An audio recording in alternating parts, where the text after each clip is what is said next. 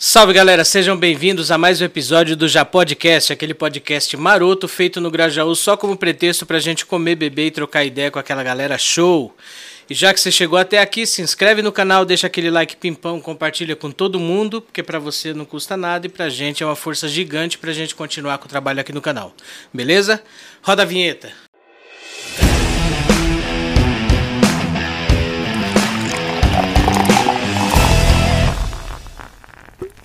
Bom, pessoal, e antes de mais nada, como, como de costume, queria aqui é, trazer aqui o, os nossos apoiadores, é, começando aí pela Kikochinhas, com a Ana, que fornece aqui esses salgados maravilhosos aqui. A Ana, ela é embaçada na cozinha, ela faz aí o que você pedir para fazer, ela faz.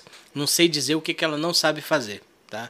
Então quer comer alguma coisa, chama a Ana lá, vai lá no Instagram, se inscreve no canal dela, segue ela lá e começa a pedir porque o negócio é bom, beleza? Abraço, Ana. Outro apoiador aqui que a gente quer destacar é a Tecno Studio. O pessoal da Tecno Studio, eles mexem lá com computadores. Você tem aquele computador em casa lá que você quer jogar pela janela, tacar fogo. E nas Casas Bahia comprar outro em 72 vezes. Não vai não. Chama lá o pessoal da Tecno Studio. O Hélio e o Rafa, tá aqui o nome, o contato deles. É, eles vão avaliar sua máquina, ver como é que é, qual, qual a configuração dela, se dá para fazer um upgrade. Se der, eles vão fazer num precinho justo, naquele precinho? E a gente, a gente tem aí a prova do trabalho deles, que os episódios desse podcast, eles são editados numa máquina que estava encostada, eles deram uma turbinada nela e hoje ela está voando baixo. Tecno Studio, beleza? Bom, e a convidada de hoje, iniciando aqui o mês da mulher, né? Mês de março. É, a gente tem aqui a Bárbara Terra, que é empreendedora social, é, tá, tá aí num monte de projetos que a gente vai falar e vai ter um tempo aí pra gente, pra ela explicar tudo pra gente aqui, que nessa altura do campeonato eu não consigo decorar tudo não. Seja bem-vinda, Bárbara. Satisfação, Sandro. Obrigada pelo convite. Uma honra estar aqui, fazendo parte também dessa, dessa trajetória, né, do Já Podcast. É uma honra mesmo. A honra Obrigada. é toda nossa. Mas e aí, já pode? Já pode. já podcast.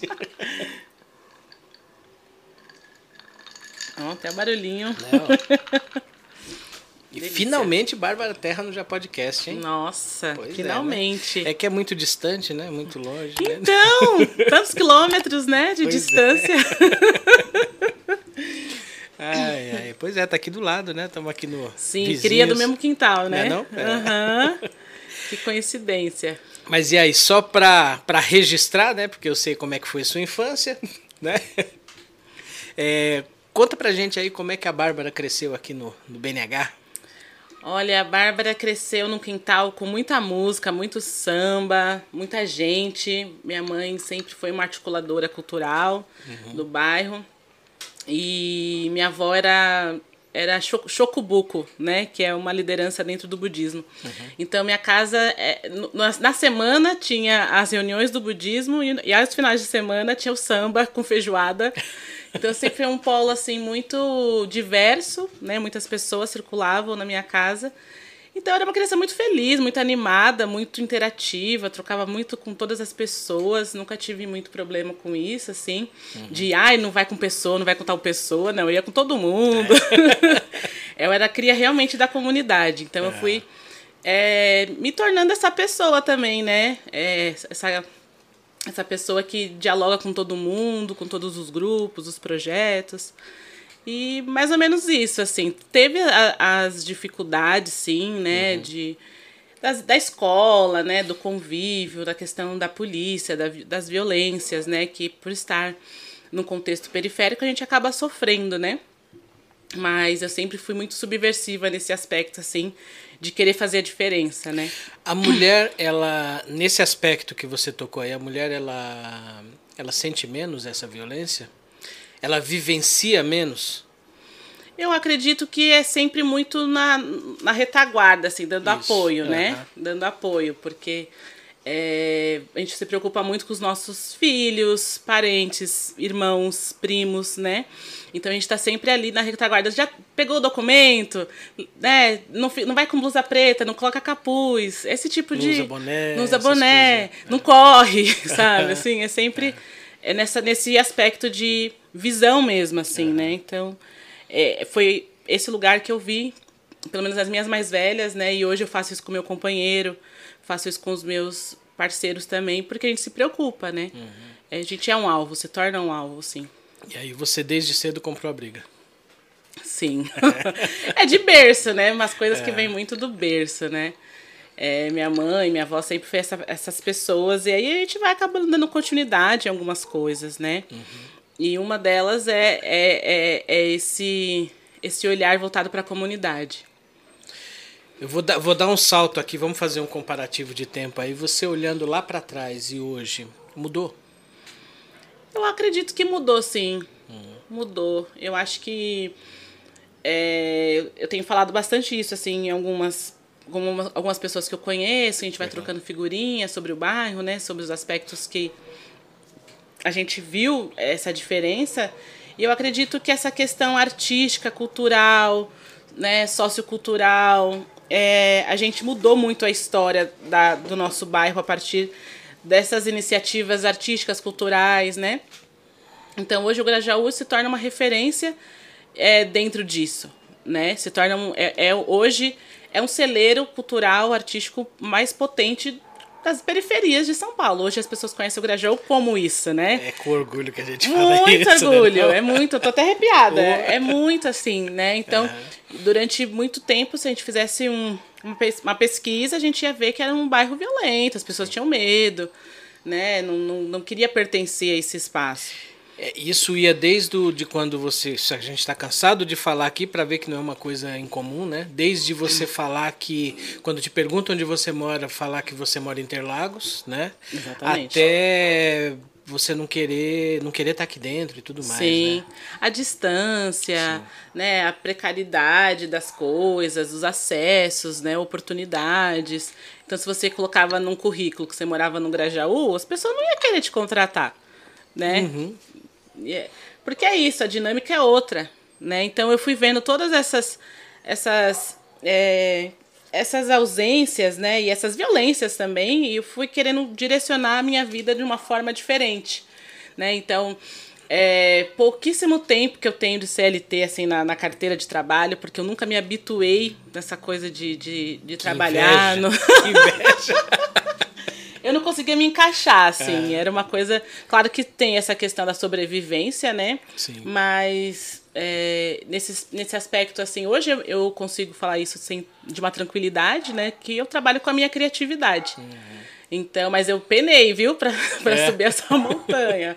então vamos lá, vamos lá no começo. Você, você foi, você foi aquela criança que estava lá no, na, no budismo, na uhum. roda de samba, na na comunidade e quando você quando é que você começou a se engajar nisso foi desde cedo ou você se alienou durante um tempo e depois Sim, como é que foi? É, é isso, né? Como o pessoal fala, santo de casa não faz milagre, né? É. Tem a questão da infância, mas ali é. no, na adolescência, aquela coisa de ai, quem sou eu, né? Qual é a missão, propósito, tudo.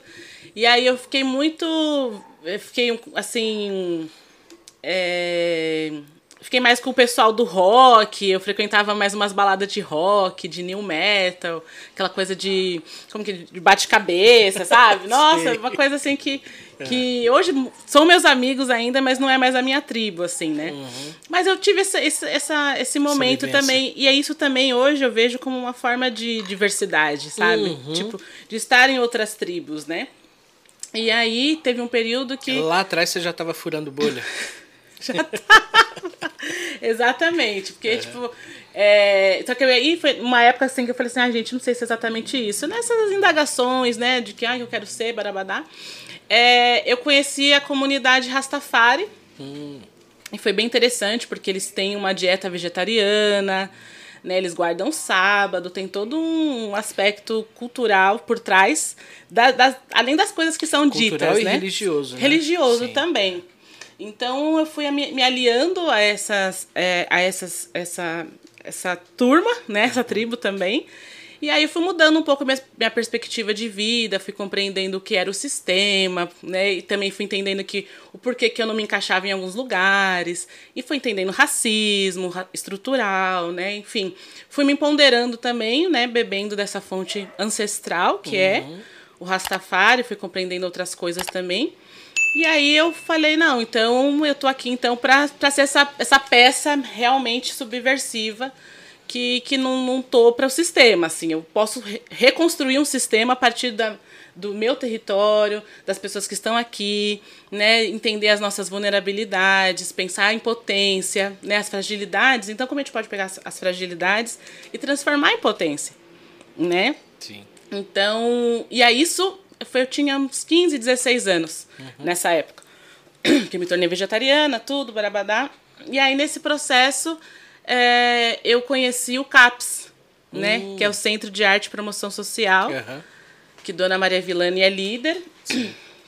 E aí, quando eu conheci essa mulher, assim, virou uma chave, assim, tipo. Ela oh! tá envolvida em tudo, né? Ela é zica, meu. zica. Ela é zica, zica. e assim, é, pra você ter noção, CAPES, é, ela ela, ela com o coletivo, né? Não sei quais pessoas que estavam envolvidas exatamente, mas ela é esse nome, referência para mim.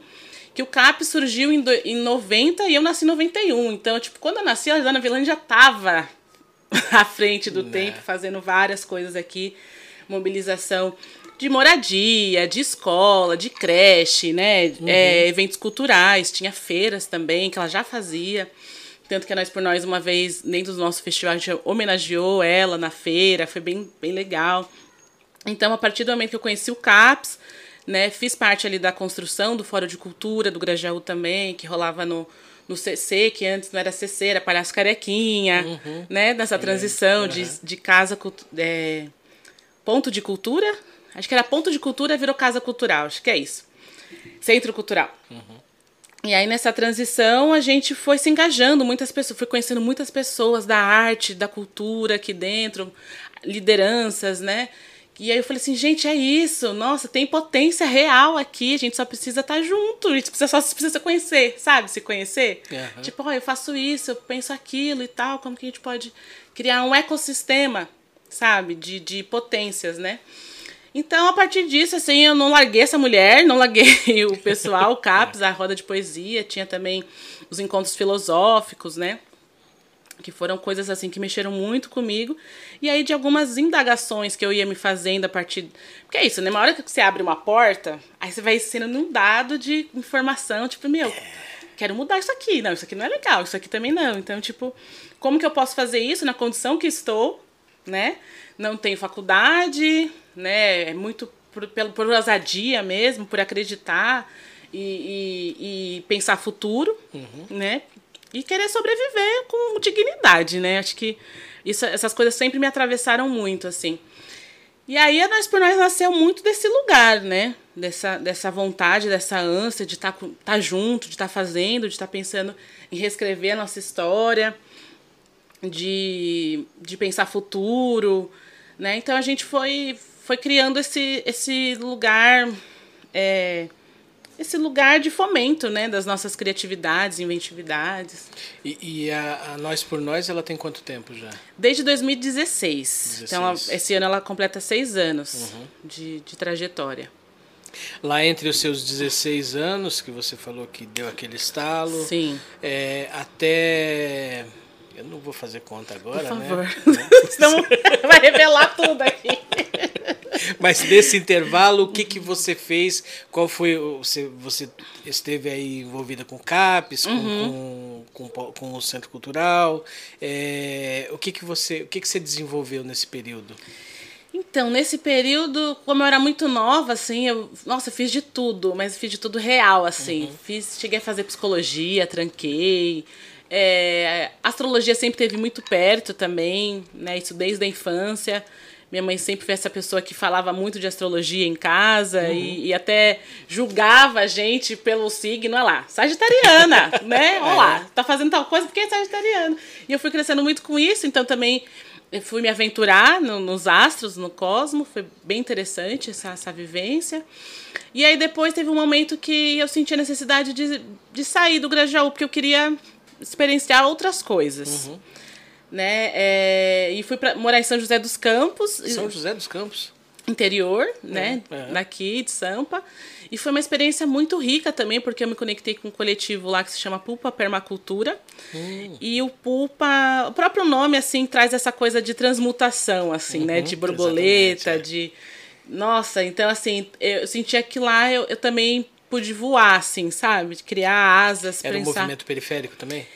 Era um movimento. É como que é o nome? Interiorano. Uhum. Não eram pessoas periféricas, eram pessoas que, que tinham é, passado pela universidade e tal, mas era roça, Entendi. sabe? Assim, galera da roça. Uhum. É, mas, mas tinha esse, essa preocupação humanizada com as coisas. E aí lá, tipo, eu, eu aprendi a construir casa, aprendi a plantar, aprendi a reconhecer planta caminhei junto com o pessoal do MST, a gente fazia cinemas para as crianças de lá, assentamento, é, agrofloresta. Então, toda uma gama assim, de conhecimento que eu, depois que eu saí de lá, eu pude trazer aqui para a quebrada. Mas eu só, né, sim, eu precisei sim. sair.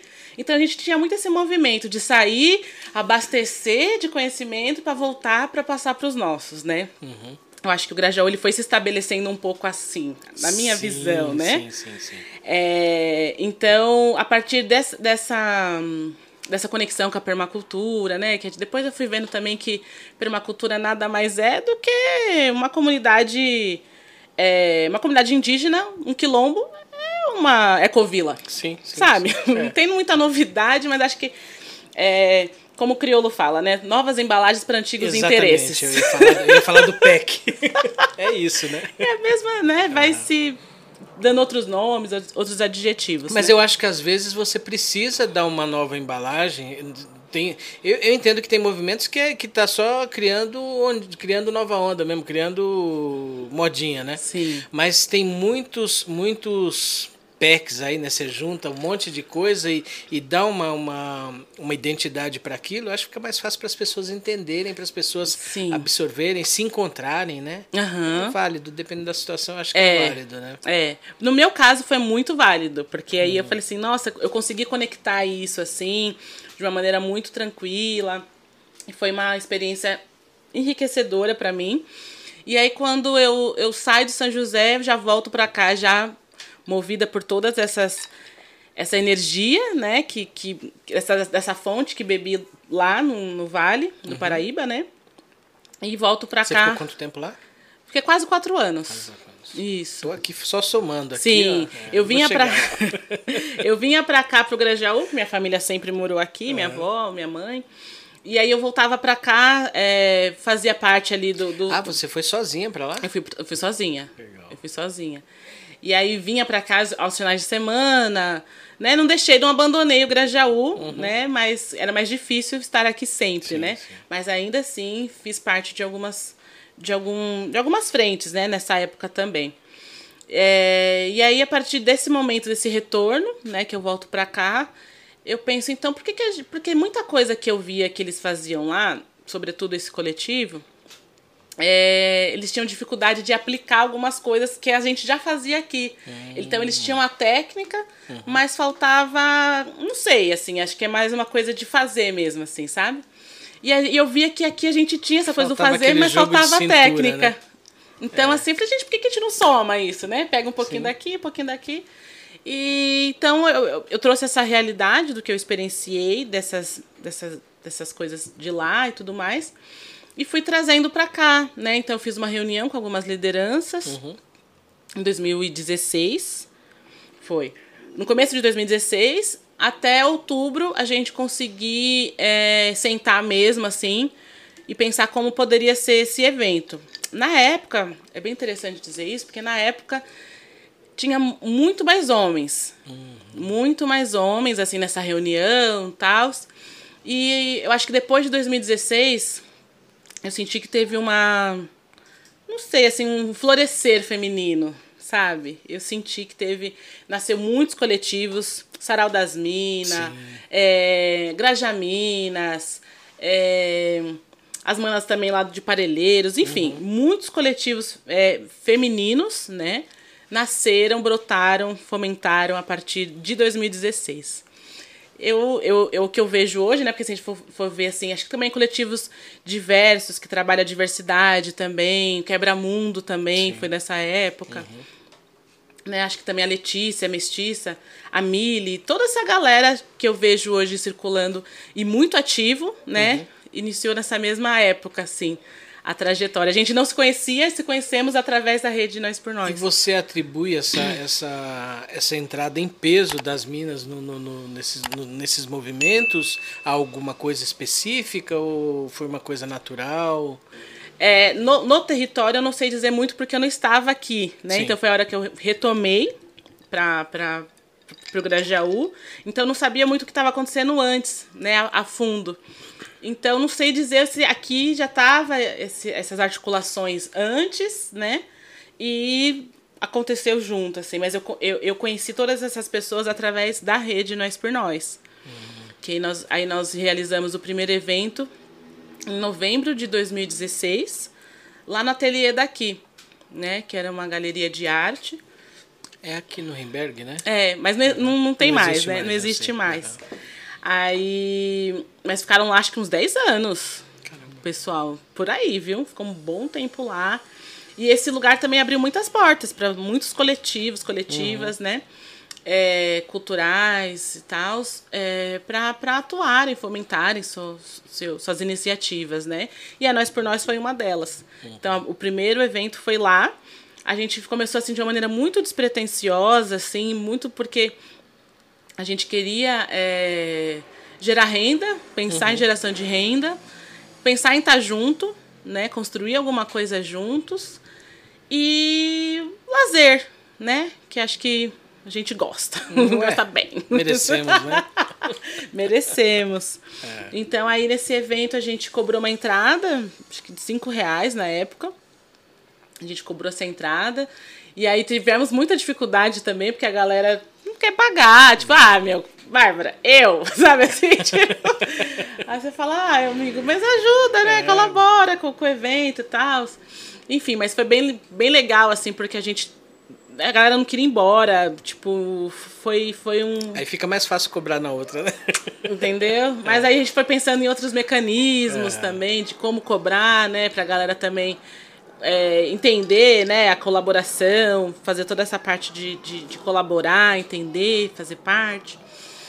E aí, é, eu lembro que nesse dia, assim, veio um pessoal do Vale, que eu chamei para fazer um intercâmbio cultural. Aí teve os meninos do, do Semblantes, hum. Luiz Semblantes, o Shell também, Mano Mones, DJ Crafter chama Lami também. Poxa. Foi bem legal. E aí tinha algumas expositoras, né? A gente teve livros, acessórios, trança, comida natural. E aí, a partir desses recursos que a gente levantou no evento, foi que a gente conseguiu remunerar toda essa galera. Não da maneira que a gente queria, sim, mas como sim. deu ali, né? Tipo, pelo menos todo mundo conseguiu ir para casa. Legal. Não tinha Uber na época, então era busão mesmo, né? É. E aí deu para todo mundo voltar para casa em segurança. Então, a partir disso, a gente viu que era, tipo assim, nossa, é possível. temos, é, temos uma potência aqui. Vamos olhar melhor para isso? Uhum.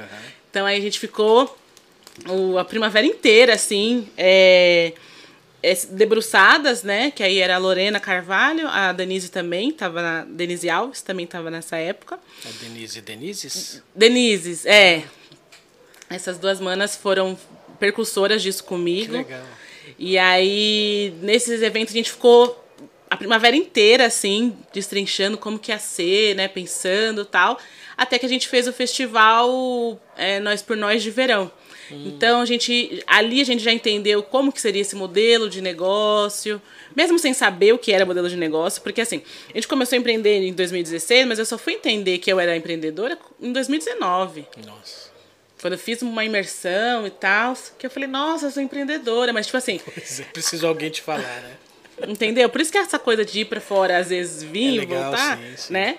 Que a gente volta Porque assim, do lado ah, de tá. lá eles desenvolvem uns conceitos bem legais, né? Umas sim. teorias bem legais, né? A gente vai lá, uhum, entende opa, isso. Entendi. Mas é isso que eu tô fazendo, né? Aham. Uhum. É. Embora assim, né? Tipo, tem a questão da nós por nós, mas desde os 15, né? Eu já me virei de tantas coisas, já uhum. fiz tanta coisa, tanto empreendimento que, que a gente vai até se querer se achar, né? Tipo assim, ai meu, o que, que eu vou fazer mesmo? Então, é, eu reuni um pouquinho de tudo que eu sabia, né? Tanto de articulação como de gestão, é, até das, das próprias. Tem uma época que eu trabalhei muito com alimentação vegana, quando eu morava lá em São José, né? Precisava gerar um dinheiro e tal. Então eu fazia bolo de paçoca, fazia é, coxinha de jaca, fazia hambúrguer de grão de bico, fazia várias coisas para vender uhum. na época. Suco natural também. Tal. Então fui pegando um pouquinho de, disso Você continua tudo. vegetariana? Não mais. Ah, tá. Faz... Não, você me deu um susto aqui. Não, não. Eu, eu tô comendo aqui uma coxinha maravilhosa. Perguntou assim. É, depois de que voltei para São Paulo, assim, foi difícil, viu? É. Foi difícil, que aí eu. A dieta foi pro saco. Mas foi, é. eu fiquei sete anos. Sete, sete anos. anos. Foi uma experiência bem legal, assim. Aí. Onde eu tava? Eu tava na que você foi buscar, que foi é legal você ir buscar fora, né? Sim. Né? Você descobriu que era empreendedora. Ah, não, aí é exatamente. Aí nesse processo eu descubro então que em 2019 que eu era empreendedora, né? E mas em 2016 a gente já estava com essa proposta de colaboração, de geração de renda, né? Então no evento a gente já entendeu que o nosso modelo de negócio como seria mais ou menos, uhum. seria sempre na virada das estações do ano. Hum. A gente trazendo uma proposta é, que combinasse com o evento. Se era verão, então assim, acho que verão combina com água, é, combina com feijoada, combina com samba, uhum. né? Então a gente pode trazendo esses elementos do que a gente achava que, que ficaria melhor para compor o evento. Certo. E aí esse segundo evento foi na Ecoativa, porque a gente também entendeu nesse processo o quanto era necessário a gente transitar pelo bairro. Sabe? Show. Nossa. Fantástico. E, muito massa, é, né? Pô. Porque a gente sempre via assim a, a, a, galera muito. Tipo, meu, quem é BNH é BNH real. Uhum. Assim, não sai do BNH não é por nada, né? Então, tipo, como que a gente poderia fazer alguma coisa que as pessoas circulassem pelo bairro, né? Porque o Grajaú é um país real, né? uhum. né? É muito grande. Então vamos circular aí, gente. Bora. Então, beleza. Aí o, o, o segundo foi na Equativa essa proposta, então, teve feijoada, a gente vendeu antecipado os ingressos, hum. né, para consumir a feijoada. A entrada era livre, mas para consumir tinha um valor antecipado e um valor que chegava lá, a pessoa poderia comer. E foi bem legal porque tem a balsa, né, a fila da Sim, balsa, uhum. aquela fila gigante, então as pessoas também consumiram a, consumiram desde a arte, né, que a gente estava propondo ali no ambiente, até também a, a feijoada. Então foi um evento assim muito massa, foi um evento incrível. Teve acho que umas sete empreendedoras na época é, que tão, estão com a gente até hoje, em parcerias, né? E também ganharam um mundo assim. É, porque a gente começou muito junto, né? Essas marcas a gente começou junto. E aí a gente foi vendo que era potente, então a gente foi fazendo mais. E aí no, no, no decorrer a gente fez 10 festivais nesse formato, é, no meio do caminho a gente mudou algumas coisas, né? A gente tinha também uma moeda local que se chama moeda marginal. Show. Que foi o pessoal do Imagem que, através de um evento hum, deles, legal. eles criaram uhum. essa moeda, né, do Banco da Margem. E aí a moeda era uma moeda de papel mesmo, com fotos da quebrada, na, do, do, da navegação, do grafite, de, do, da equativa, de, de elementos é, elementos daqui da quebrada, né? E a gente fazia essa, essa troca de moedas a circular no evento. Era muito legal. Nossa. O pessoal, assim, também gostava muito. Tipo, Nossa, é quebrada? Onde que é esse lugar? Não conheço. Então a galera questionava, assim, sabe? E, e aí me pintou uma curiosidade. Qual era o laço dessa moeda? O laço? Como é, assim? É, tinha, é, tinha, tinham, ela tinha um fundo real de, de... A pessoa comprava aquela moeda ela comprava para consumir no evento. Ah, tá, legal. Então ela tinha um banco, uhum. um, um, espaço é, que ela trocava o real pelo marginal. E aí, com os empreendedores, ela trocava o marginal. Entendi. Então ela ia lá, trocava o real pelo marginal, pegava os marginais, ficava com os marginais na mão. Se ela quisesse consumir uma breja com você, ela dava o marginal. E aí fazia um processo de sangria com os empreendedores, depois a gente passava, anotava o valor e fazia a devolutiva financeira para eles. Era mais pra gente é, Não, ter é uma, essa é vivência. É, exatamente, é, é, um. O lastro era esse, o lastro uhum. era real, né? O lastro era real. E Sim. você tem é, é, é, o que faz um país, né? Exatamente. É a mesma coisa da moeda de um país. Sim. Muito louco, muito, muito fantástica essa ideia. E foi muito bacana essa experiência. Depois a gente conseguiu uma parceria com, com um festival que se chama Red Bull Amapico. Hum. E aí nesse festival, como, é, como era uma parceria de, de uma instituição, né? Um parceiro uhum. já com uma, uma marca e tal. A gente não conseguiu trazer mais o marginal, mas foi muito legal porque a gente conseguiu fazer dois festivais é, em parceria com o pessoal da Graja Beer, é, esses coletivos também, né, do, do Graja. Então foi uma curadoria toda feita por pessoas do Grajaú, coletivos do Grajaú, para o Grajaú. Né? Com apoio privado. Com apoio. Até esse momento vocês já tinham tido algum apoio público, não? Não. Não. Eu sempre fui muito. Nossa, foi na raça mesmo? Foi na raça. Foi nós por nós real. Caramba. É. Foi, foi bem assim. Então eu, eu valorizo muito porque, essa. Porque nessa época o projeto já estava bem maduro, né? Sim, sim, estava consolidado na quebrada. Já, já assim. tinha dado tempo de desistir, já, né? já. que é o que acontece normalmente, sim. né? Sim. É. Porque é uma estatística mesmo, né? Sim, sim. É sim. três anos de projeto de empreendimento é, é, é, a, né, assim, é derradeira. Se você ficar, é porque você, o negócio está evoluindo. Uhum. Senão, vai evoluir para outra coisa. né? Exatamente. E aí, é, aí, nesse processo, assim, foi bem, foi bem interessante também, porque a gente conseguiu, então, é, contratar pessoas da quebrada para fazer alguns tipos de, de, de job, como cobertura fotográfica do evento, é, capturação visual. Uhum. É, a, a, pessoal da, da Cooperpac, também a cooperativa de reciclados da quebrada, eles, eles recolheram o lixo, do, o, os insumos né, do, uhum, uhum. do evento. Isso também gerou renda para eles. Então é realmente um ecossistema, né? Pensar nesse ecossistema e como que a gente gera recurso a partir das nossas conexões. Ou seja, todo mundo foi remunerado. Todo mundo. Que da hora. Todo mundo. E fez a, a grana circular. Então, os empreendedores também que vinham, a gente fez questão de, de fomentar os empreendedores daqui, mas também abrimos possibilidades para esse intercâmbio é, é, de negócios, vamos sim, dizer sim, assim, sim, né? Sim, é. Então teve a metade, tipo. Metade não, mais que a metade. Tinha 20 barracas, a gente. 15 era da, da, da, da quebrada e 5 vinha de, de outros lugares. E os uhum. dois festivais foram dois dias de festival. Então foi bem interessante, porque a, os artistas também eram da quebrada. O Mano Mones foi o mestre de cerimônia. Legal. A Lucimeire Juventino também foi mestre de cerimônia. Ah, foi muito massa. Foi bem, bem interessante.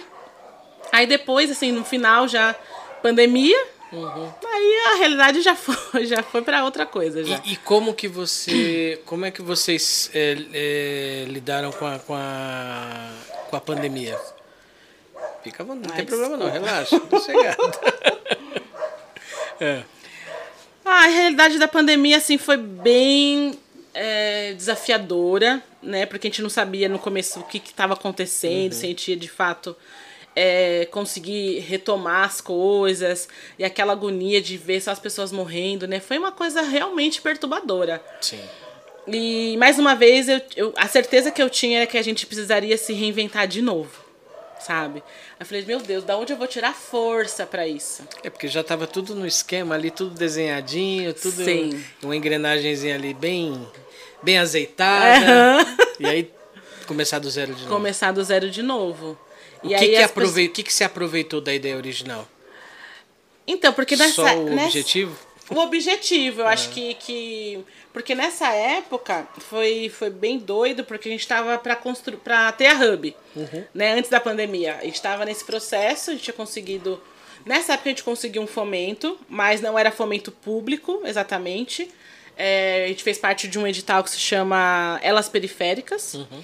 Né? E através. Porque assim, esse edital era um edital que olhava muito para as mulheres pretas na sua sensibilidade, sabe? Sim.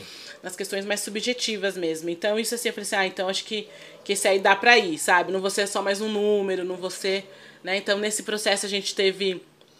É, apoio psicológico, a gente teve reuniões, é, é, modelo de negócio, pensar modelo de negócio. Então teve uma, um acompanhamento, né? De, a gente.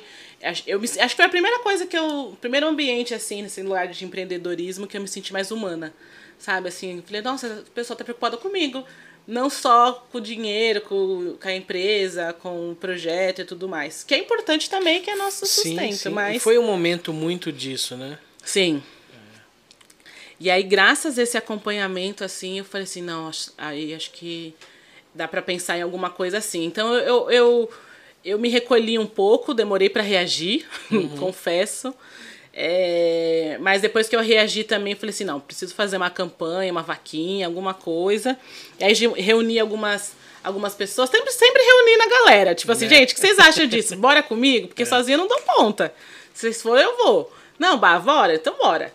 Então a gente fez uma campanha é, da, da benfeitoria na época. E foi bem legal, porque na, a, a, a benfeitoria, não sei se vocês, vocês sabem, mas tipo, ela tem um, o Mad Funday, que aí uhum. você doa um, a pessoa doa um e, a plataforma multiplica. Pô, que legal. Triplica, na verdade. Triplica. E nossa, eu falei assim, gente, será que a gente dá conta disso? Porque a gente tinha, é, tinha que, em um mês, 10 mil reais. Falei, poxa, e aí eles iam triplicar e ia ficar 30 mil. Falei, uhum. poxa, será que a gente consegue? Na pandemia, naquele, naquele cenário, né? Mas, meu, foi a época assim, que eu mais vi a colaboração que atuando legal. real. Olha que eu sou cria da colaboração, assim, mas. é. Mas, assim, é, foi no momento de fragilidade que eu vi, de fato, as pessoas, não, meu, estão precisando disso, eu tô mandando tal coisa. Olha, tem aqui 20 cesta básica, eu tenho não sei o quê. Caramba, a galera compareceu mesmo. Chegou junto, cara. Chegou muito junto. E aí, assim, para mim, aí isso foi o fôlego que eu precisava, né, para dar continuidade. Então a gente pegou todas as nossas nossa rede assim e olhou o olhar voltado mesmo. Qual é as nossas necessidades agora? Uhum. É sobrevivência, cara. É a sobrevivência num, numa, num outro formato, né? Uhum. Mas a gente precisava sobreviver, então a gente fez o kit NPN que era cesta básica, álcool em gel, um guia de autocuidado que a gente que criou. Legal. Poxa, eu não trouxe o guia. Mas eu vou, vou te mandar o digital. Tá bom. é um guia de autocuidado, que eram uns cuidados assim de, de para pensar é, ansiedade, depressão. Ah, nada fazer... a ver com o cuidado físico da, da, da, da Covid. É cuidado... Cuidados pessoais mesmo que, que, a pessoa poderia adquirir nesse processo, uhum. né? Considerando que essa época foi que todo mundo ficou mais. Todo mundo pirou. Pirou. É. Então vamos pensar ansiedade, vamos pensar depressão, vamos pensar o, a, o estar sozinho, uhum. né? Essa solitude, né? Sim, que é uma. Sim. É o prazer também de estar sozinho, enfim, vamos pensar em tudo isso. Então tinha cu cuidados de escaldar pés, chazinho, qual chazinho poderia te ajudar mais nessa época, que foi feito pela Romária Sampaio, a Jennifer do Carmo também, essas manas todas que são pensam nessa nessa questão do cuidado, né? São psicólogas, é, terapeutas, né? Então elas foram me ajudando a compor esse material. Tanto que no outro também trouxe algumas coisas da fase da lua, para pensar também essa coisa da lua e tal. Uhum. Foi bem legal. E aí, dentro do kit, então, tinha a cesta básica, o guia de autocuidado, tinha também álcool em gel, e a gente, a gente fez uma parceria com o pessoal, os agricultores. Né? Dentro da cesta também tinha a cesta de orgânicos. Nossa, Ai, agradeço. Tinha a cesta de orgânicos. Hum. E então, durante três meses, a gente. É, que é um, é um movimento que se chama CSA Comunidade, Comunidade Sustenta Agricultores. Acho que é isso. Hum. É, e aí, durante três meses, então, a gente fortaleceu essa família agricultora. É, com a produção de orgânicos, né? A produção deles então vinha para a gente e a gente escoava para essas pessoas, essas empreendedoras, empreendedores, pessoas que estavam precisando né, de, desse, desse suporte aqui na quebrada. Ao todo, ao todo foram 100, pessoas, é, 100 famílias, né, porque essas famílias, essas pessoas sempre têm a sua, a, as pessoas que orbitam a realidade da, dessa pessoa. Uhum. E a gente entregava é, duas vezes na semana. Então foi um corre, mas foi um corre assim muito bem aproveitado.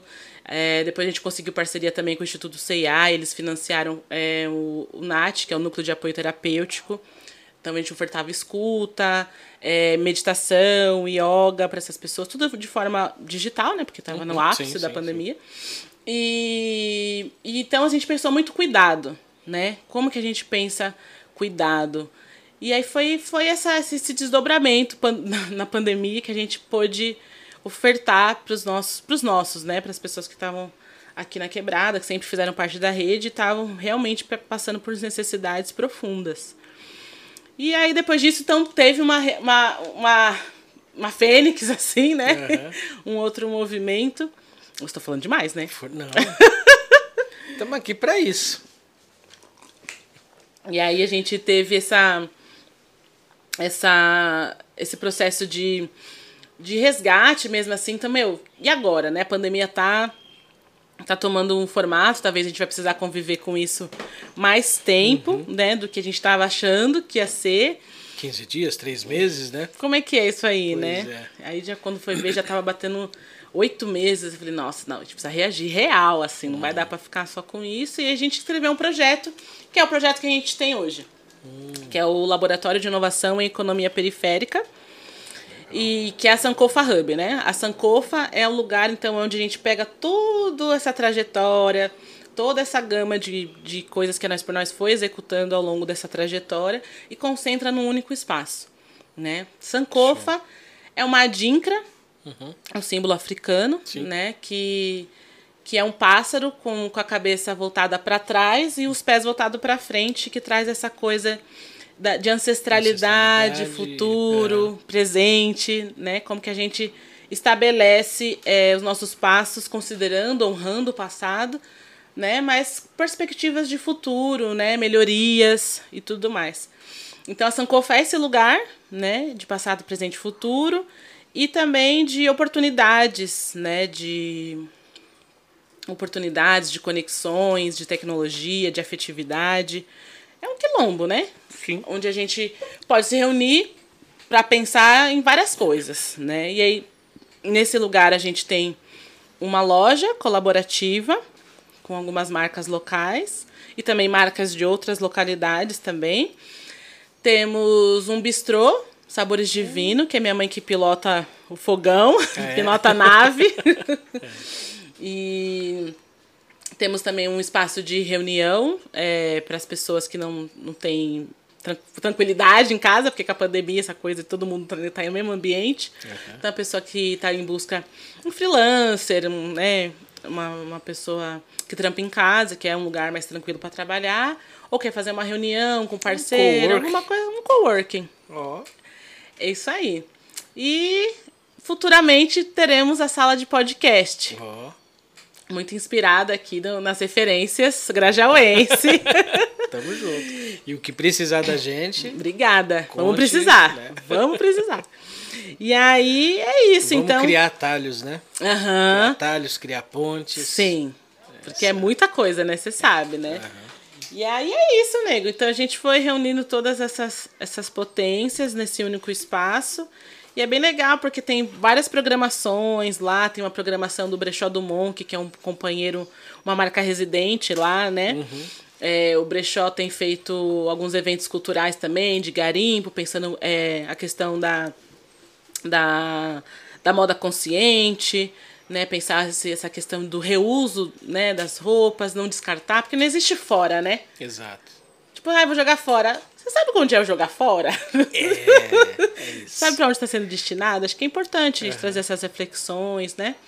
Então, o Brechó Dumont quem faz esse papel no nosso espaço e também trazendo isso para outras pessoas que, que vão indo lá no espaço, vão trocando essa ideia com a gente, né? E, e aí tem esses eventos também, o Islando Grajaú vai fechar com a gente uma programação já estabelecida. A gente está sempre aceitando é, programações culturais, né, para mobilizar a casa, porque tem essa coisa do empreendedorismo, que é o é a coluna, né, do hum, da, dorsal é.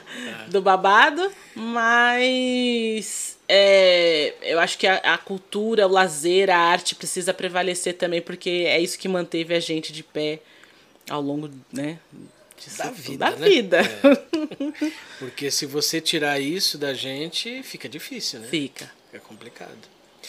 Hoje, agora eu vou te, agora vamos te testar aqui. Ai, meu Deus. Você olhando para trás, você consegue, assim, não tô zoando, mas assim, a grosso modo, você consegue dimensionar quantas vidas você conseguiu tocar?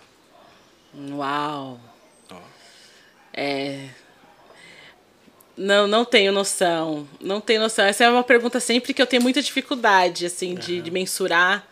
Porque é isso, né? Por exemplo. Mas na... o olho brilhou, hein? Brilhou. Eu fico é. emocionada, assim, porque.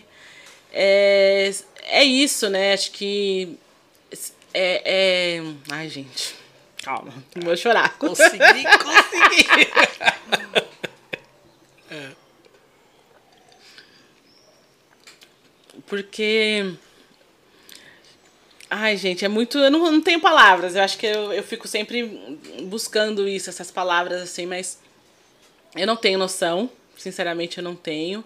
Porque, assim, na pandemia, que foi uma coisa mais canalizada, né? A gente sabia que estava impactando ali 100 famílias, estavam chegando em 100 famílias. Mas quantas pessoas tem em cada família? Eu não sei. Eu não sei. Ah, claro que eles responderam um questionário, né? Dizendo quantas pessoas tinha na casa. Mas às vezes vem prima, vem não sei quem, e como que, que é. Só dali da, daquela base eu acredito que a gente conseguiu atingir umas 600 pessoas. Né? Isso Aí só teve, nesse período Só nesse pandemia. período. Aí teve os, os eventos, né, as feiras, as, a, os, os festivais, que aí só no evento com a Red Bull a gente teve 10 mil pessoas. Então, eu não, não tenho noção real, assim, sabe? Que bom.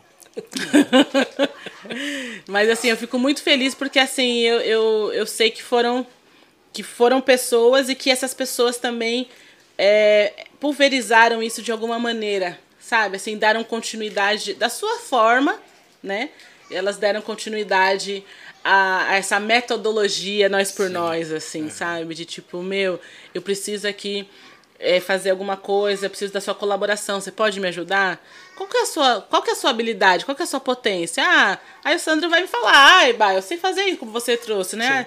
Se você precisar de suporte lá no podcast, Bora. tamo junto. Então a gente foi pegando um pouco dessas habilidades, né? E eu vejo que hoje muitas iniciativas é, vou falar do território, né? Tipo, tem muito essa, essa metodologia hoje, nós por nós, de ser assim, uhum. sabe? Tipo, de ai meu, vou, vou usar mais a colaboração, o escambo, né? A troca. Para ver até onde eu consigo ir com o meu projeto, Sim. né? Com sem, sem fomento é, financeiro, uhum. eu vou conseguir manter o meu projeto. Eu não sei se você já viu um. Isso aí de vez em quando aparece ali no, no, no na internet, no, no post. Antigamente vinha por e-mail, é, porque já é uma, uma imagem antiga que uhum. mostra é uma, é, são as teias, são redes, né? Você tem uma, uma empresa, Sim. uma empresa ali tipo Unilever, uhum. e aí você tem todas as marcas que são ligadas àquilo ali. naquelas marcas você tem mais marcas ligadas e você vai perceber que, que o mundo é composto por redes, três, quatro grandes corporações e uhum. o resto está tudo ligado àquilo. Sim. E aí hoje, fazendo esse trabalho aqui do, do, do podcast, uhum. eu acessei uma rede muito grande de, de assim é, é, um tocando o outro. E em todos os lugares, todas as pessoas que eu converso, a Bárbara Terra aparece. Você tem noção disso? Caraca! Você consegue se ver nesse lugar? Olha, é, é, você não é a primeira pessoa que me fala isso, mas uhum. eu, eu acho que eu tenho ainda, tipo assim, nossa, mas é, mas como que é isso, né? Eu fico tentando entender um pouco mais. Uhum. Mas eu acho que isso é fruto dessa, dessa dessas conexões não que eu fui perca fazendo. a humildade, tá? Mas não, é, é real, é real Mas é mesmo. é real, é uma coisa. Tipo, eu Às sei vezes que é existe. importante a gente entender isso, né? entender qual é o nosso lugar, né? Sim. É, eu assim, eu demorei um tempo para entender, sim, mas hoje que que entendo, eu honro o meu lugar, né? uhum. né? Sei qual é a minha contribuição, assim. É, acho que hoje também a, a questão de a gente ter um espaço na, na quebrada, né? Hoje eu consigo contratar pessoas da quebrada para trabalhar com a gente, né? É, antes tinha esses, esses, esses mais freelancer, né? A gente chamava mais para freelançar, uhum. né? Tipo, ah, pega aqui um job aqui, uma coisa aqui, mas hoje a gente tem a capacidade de contratar algumas pessoas para estar com a gente ao longo de um projeto, né? Tem essa coisa mais. Então eu, eu, poxa, eu fui vendo que sim, a gente foi construindo e hoje eu tenho esse lugar, mas é, eu ainda não tenho muita dimensão da treta, eu acho. É uma coisa muito. muito. E fico muito honrada, né? Porque foi muito suor. sabe? Assim, foi muita noite sem dormir, sabe? Tipo, pensando, porque eu sou, como eu sou uma pessoa muito criativa, uhum. tipo, enquanto eu não vejo aquela ideia minimamente andando, fluindo, eu não consigo assim ficar em paz, sabe? Eu quero ver o negócio acontecendo. Aí quando fala pra mim, ai, Bárbara, você tá doida, você vai conseguir, é aí que me dá mais combustível, sabe? Desafio. Tipo, desafio. Ah, não, me desafiou. Quero é prova que eu não vou conseguir. Então, a partir dessas coisas, assim, eu fui indo, né? Mas eu acho que, que hoje, assim, o que eu preciso é sentar, né? E relaxar e falar assim, nossa, cheguei, sabe? Assim, tá tudo bem, tô conseguindo me manter, porque a, a minha a minha angústia era não conseguir me manter, não, não ter um futuro onde ia conseguir manter a minha, a minha família, que a gente ia passar uhum. necessidade. Isso, assim, para mim é uma fobia, sabe? Sim. E acho que para muitos de nós, né? Eu, exatamente, eu acho que muita gente acaba desistindo justamente por isso, né? Sim. Eu, eu você conversando com artistas, aí você vê que muita gente ficou no caminho é, justamente por, por causa desse medo, né? Dessa, uhum. dessa insegurança, né? De, de, de ganho pessoal, porque você precisa, você precisa viver, você precisa realizar suas seus sonhos, Sim. seus sonhos pessoais, né? Uhum. Porque o sonho coletivo é uma coisa, mas você tem Sim. o seu sonho pessoal, né? Com certeza. Então é, é, é você está abrindo mão disso, o artista no geral, ele abre mão disso, abre mão desse, muitas vezes desses sonhos porque não é todo mundo que fica rico fazendo, fazendo, fazendo música, fazendo, né? Uhum. É, são poucos. Então a, a, é, eles acabam abrindo mão de possibilidades mais, vamos dizer assim, mais seguras, mais. É, uhum. é, qual é palavra? É, Estável. mais ortodoxas, né? uhum. né? De, de, de, de, ganho, né? Sim. De, de sustento para para realizar um sonho, para viver um sonho que não é só dele, né?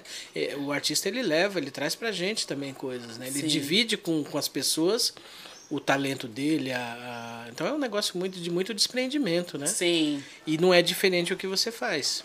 Com certeza. Acho que, que é isso. Acho que o mais, o mais legal de tudo é porque começou muito com um desejo do coração, uhum. sabe? Assim, é, começou muito com esse desejo do coração, a ânsia de, de, de mudar a história, de ter mais perspectivas, né? Porque ao longo dessa trajetória também eu fui vendo o como as pessoas voltavam mais o seu olhar para o território, para as potências do território, para contratação, para consumo, né, para lazer, né? Hoje tem, a gente tem várias, vários espaços que a gente pode ir né, é, casas culturais, uhum. né? Não sei se as pessoas se denominam assim. Eu fui dominar, foi denominar a Sankofa Hub como um centro cultural esses dias que um parceiro foi lá, que inclusive também cresceu aqui na Pardinho com, comigo, assim. E ele falou, nossa, Bai, isso aqui é uma casa de cultura, né? Aí eu falei, nossa, é, né?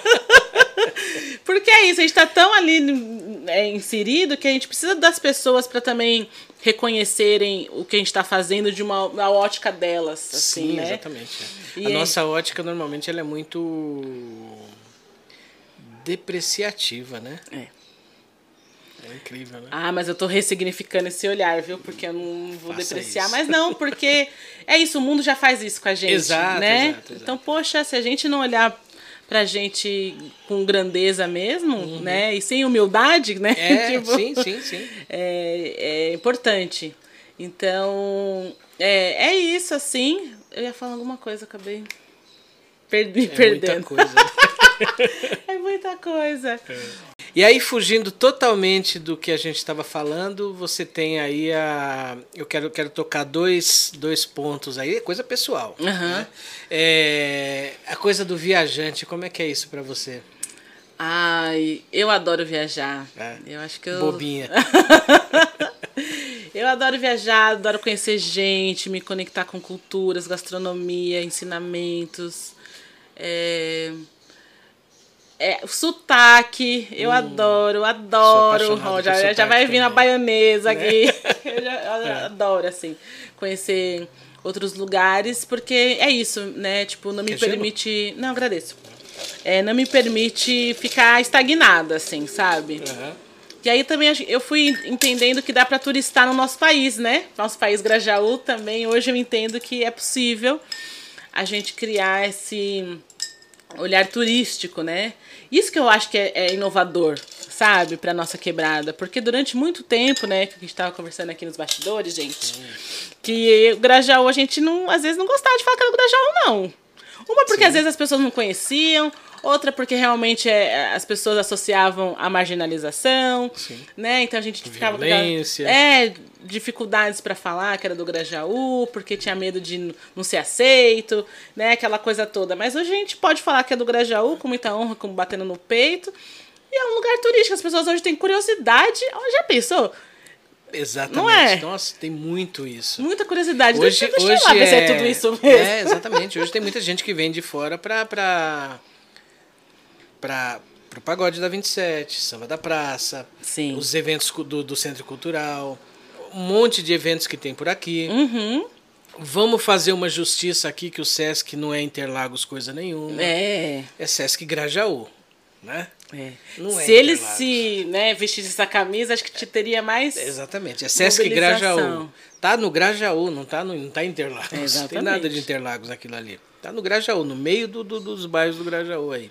Real. É, você tem Rede Nós por Nós, você tem os, os eventos, você tem. que mais a gente tem aqui? Tem potências que saem daqui, vão pro lado de lá. Sim. É, passar mensagem, falar, ó, somos daqui. É, acho que o, o, grande o caso clássico aí é o criolo. Sim. Né? Então, tudo isso desperta curiosidade, cria aí um, um, um, orgulho. Eu sou dos anos 70, eu nasci nos anos 70 e, e cresci aqui nos 70, 80. Então aqui a gente não tinha nada. Sim. Não tínhamos nada. Era tempo que eu estudava aqui, eu tinha eu estudei no Joaquim Bento. Uhum. Era o Joaquim Bento e o campão onde a gente fazia educação física, no, no, no Brigadeiro, Sim. que era só terra. Eu estudei na Samuel. É, então, uhum. Era só o que a gente tinha. Não tinha é. mais nada. Teve uma época que teve o. Como é que chamava? Casa da Juventude. Do que... lado do Joaquim Bento. Depois é, da... A minha mãe comentou comigo que tinha uns eventos. Eu fiz lá. datilografia lá datilografia, fiz artesanato e comecei a fazer violão. Mas era um. datilografia hoje é tipo o quê? É tipo. Não existe mais. TikTok, sei lá, né? É, pois é. Da época, né? É, tipo, era uma. Não, é, aquilo a gente levava para trabalhar, né? Sim. Meu primeiro emprego foi datilografando. Olha, entregando a idade aí, ó. Mas era, era só o que a gente tinha, não tinha. Uhum tinha aqui, eu fiz capoeira na Casa da Mulher, ali na, na que existe até hoje, né? Sim. É, mas era. Aqui no Castro Alves ou lá Não, no... aqui no, no, no na, na, na feira de domingo aqui. Uhum. É, perto da 27 ali. Sim. E só, não tinha mais nada. Então tinha aqui era uma fábrica de, de, de tudo que era ruim. É. Né? A gente não tinha nada para fazer aqui. Então cabeça, como é que é? Cabeça vazia. É. Oficina do diabo. E aí, de repente, você vê hoje as coisas acontecendo aqui, você tem. O centro cultural gera curiosidade aí na cidade inteira. Uhum. Às vezes vem gente de fora aqui no, no, no Já Podcast e a pessoa fala: Você conhece o Grajaú? É, eu fui aí uma vez no centro cultural. Ah, eu fui no centro cultural. Conheço Sim. o centro cultural. Então, quer dizer, é uma, é uma referência. referência. É. Sim. E, e os nomes, né? Então as pessoas vêm com curiosidade. Por exemplo, Grajaú, Grajaú, né? Sim, é diferente. Hoje é uma realidade. É diferente. Uma vez eu fui, essa coisa de viajante, né, que você estava falando. Isso, é, vamos voltar. É. é porque a gente viaja sem sair do lugar uhum. também, né? Você sabe. Mas teve uma vez que eu fui para Goiás, num, num festival de comunidades alternativas. eu encontrei a Arlete, uma amiga de infância aqui, que ela mora ali perto da, da Rua da Feira, de sábado. Uhum. Aí ela tava lá, tipo, meu, pra chegar em Goiás é muito longe. Aí eu tava na Chapada dos Veadeiros, já é longe. Pior ainda, né? Aí dentro do, do, da Chapada ali, eu tive que andar mais uns 10 quilômetros só de estrada de terra. Depois tinha que andar mais a pé. E aí eu falei, gente, o que você tá fazendo aqui, cara? Você encontra gente do Grajaú em todo lugar. Santo Osmé das Letras eu também já fui, já tinha uma galera lá que conhecia, ou alguém que morou no Grajaú, ou eu já morei, minha avó morou, aí, ah, no Cocaia. Eu falei, nossa, gente. e eu fui vendo assim que o Grajaú é, é realmente. É, eu fui ressignificando esse lugar de ser Grajaú em outros lugares também, uhum. sabe? Dessa coisa de. de é, necessariamente eu não preciso ficar só no Grajaú para ser Grajaú, né? Posso levar o Grajaú para outras localidades também e vice-versa, né? Fazer essa, essa troca mesmo. Então foi bem, bem legal, assim, dessa compreensão. E aí, é, eu acho que o, o mais legal é as coisas que a gente vai colocando na nossa bagagem. Porque o conhecimento ninguém tira da gente, né? Conhecimento, cultura. Na cultura, às vezes, a gente pode ressignificar, mas, enfim, sim, pegando o conhecimento, né, do, da gente, assim, colocando no, nessa. Mas independente de você ressignificar, ele vai fazer quem você é. Ele vai fazer, exatamente. Mesmo errado em algum momento, sim. vai fazer parte de você. Exatamente. Uhum. E aí eu, eu vou eu vou peneirando também, assim, Sim. né? Tipo, uhum. ah, será que isso aqui também, né? Porque às vezes é umas crenças limitantes, né? Que se tornam culturais que, que acaba se tornando limitante. Uhum. Então a gente vai fazer essa peneirinha e tal. Mas nas viagens eu acho que é muito. O mais legal, até comentei com meu companheiro esses dias, que o mais legal da viagem é você poder se reapresentar. Uhum. Sabe? Assim, de tipo aqui, por exemplo, é uma oportunidade que eu tô tendo de me reapresentar de falar de novo da minha história, de uma outra forma, de um outro contexto, com uma pessoa diferente, Exato. né? E a viagem proporciona isso. Às vezes você tipo assim, ah, isso me acho tímida, mas você tá numa viagem, meu, você tem que desenrolar. É. Sabe? Porque senão você vai ficar, tipo, ainda mais porque eu gosto de viajar sozinha também. É. Né? Então, é, isso assim para mim foi muito massa. E aí minha primeira viagem, eu tinha 16 anos. É, foi através de um desafio que meu pai fez lá pra mim na época. Porque eu não, eu não poupava dinheiro, eu gastava muito dinheiro, assim, tipo, uhum. não gastava dinheiro, né? Mas, tipo, 50 reais pra mim já era muita grana. E aí eu já gastava assim com besteira. E aí meu pai falou assim: Não, Bárbara, vamos começar a poupar isso aí. Ele fez um desafio lá pra mim. Duvido você guardar dinheiro. Eu falei: Ah, então, desafio, né? Então, tipo, ah, beleza. desafio, eu sou movida pelos desafios, né? A gente então, conhece, né? Vamos... vamos lá. E aí eu saí é, guardando moeda de um real, 50 centavos, é, durante seis, seis ou oito meses, não lembro, faz muito tempo. É, guardei num pote e acho que era fevereiro, meu aniversário é em novembro.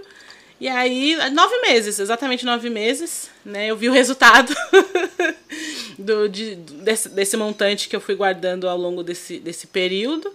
E aí eu tinha acho que 600, 700 reais na, no cofrinho e eu fiz minha primeira viagem sozinha.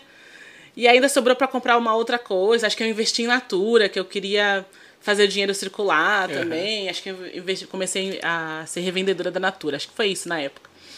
E aí foi muito legal, porque minha primeira viagem sozinha, aí eu comprei algumas coisas para viajar, passei vários perrengues lá, passei muito frio, muito, muito frio. Mas é esses, essas experiências, né, que, que você vai vai adquirindo ao longo da vida. Você fala, gente, nossa, mas por que, que eu tô passando por isso? Os ensinamentos, assim, é, sabe? Você, você acaba tendo contato com uma forma diferente de viver, né? É Sim. o que você falou, de repente, você falou do Grajaú, mas se você for olhar para o Brasil, é, aqui tem muita coisa, são, são vários países dentro de um só. Então você às vezes vai ali, na, na, na, passou ali Sim. três municípios aí, 150 quilômetros, você já, já vê uma forma diferente de viver, uhum. de, de, de, encarar as coisas, uma forma diferente de se comunicar, Sim. valores diferentes. De ser e estar, né? Exatamente. Verdade. Então é, é, é importante a gente é, a gente acaba expandindo nossos horizontes fazendo isso. Né? Uhum. Eu amo viajar. Viajo menos do que gostaria, mas eu gosto, eu gosto muito.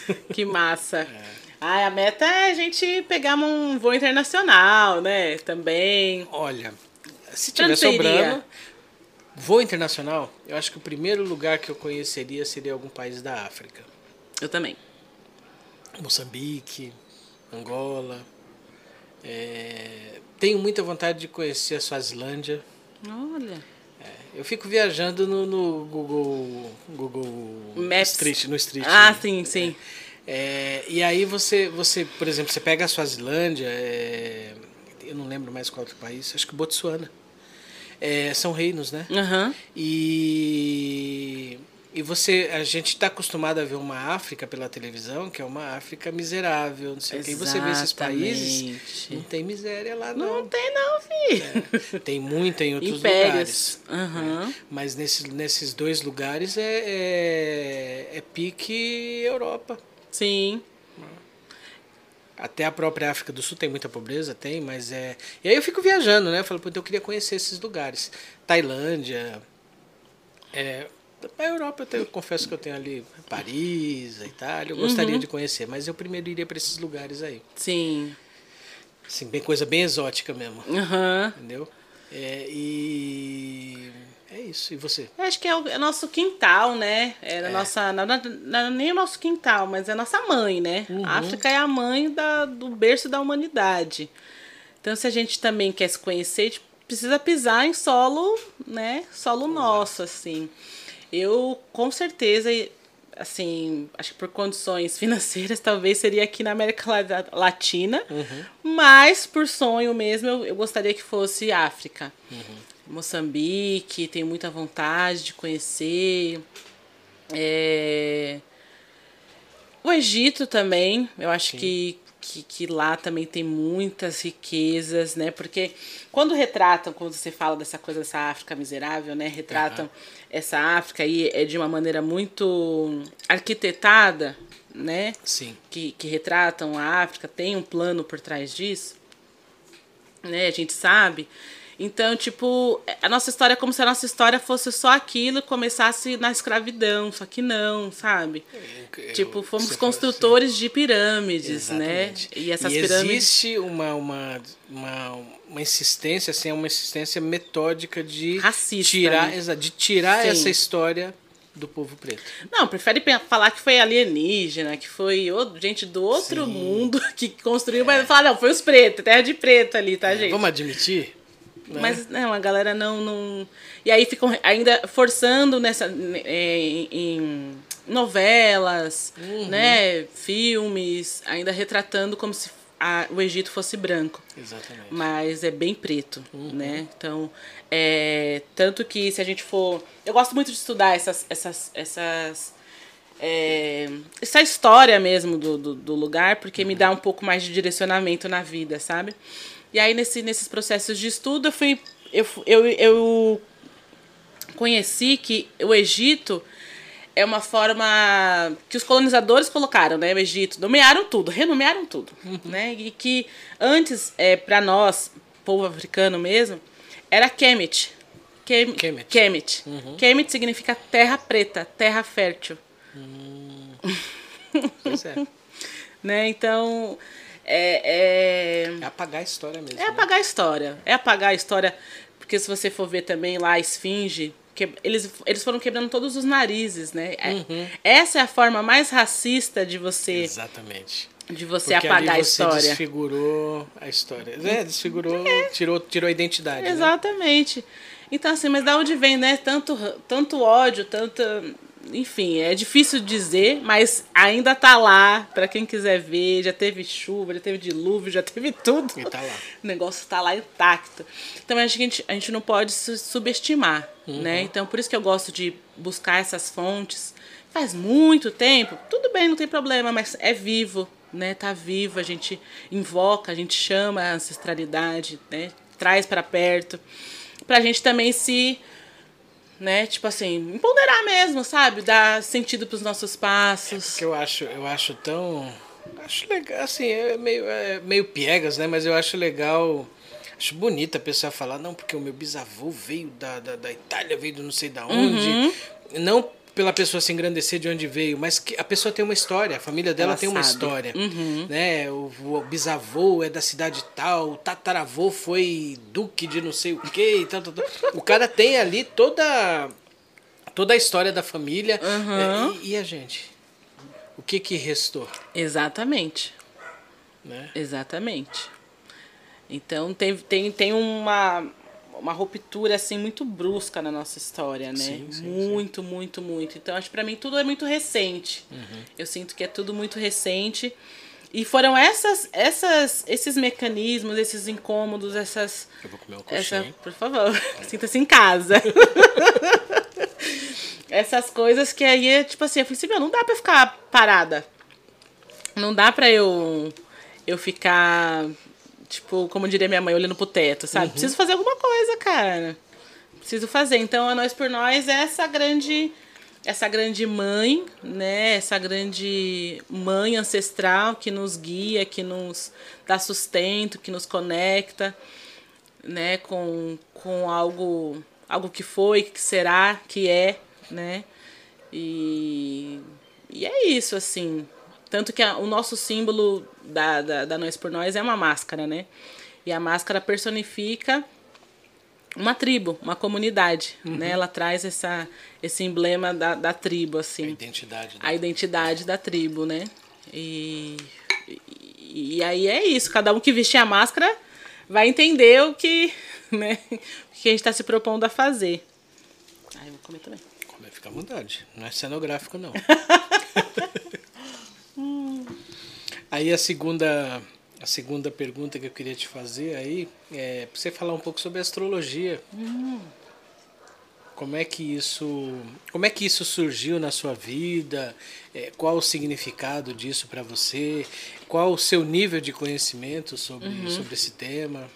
É, astrologia é, é uma, uma coisa, uma paixão de infância que, que surgiu muito nova, assim, por, por contexto da minha mãe mesmo. Ela sempre trouxe muito essas coisas de astrologia e até julgava as pessoas um pouco nessa coisa assim. Hoje a gente fala bastante sobre isso, né? Uhum. Tipo, ah, pisciano lá, voado.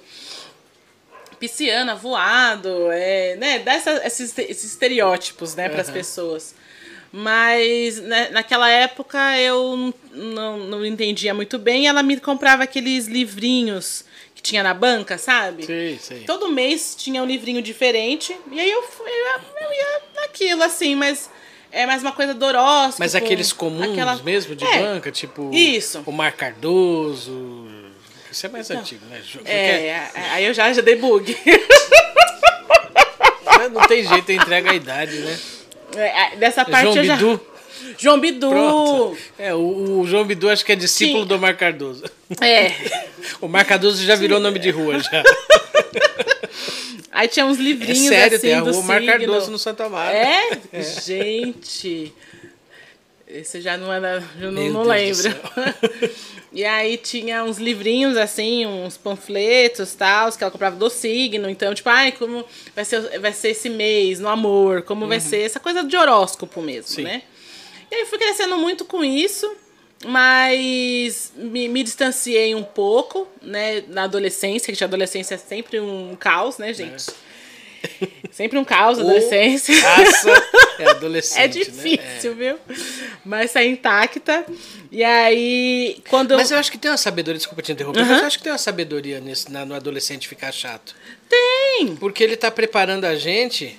Ele faz a gente pegar tanto ranço dele que quando ele vai embora nem faz falta. É difícil, adolescente. Nossa.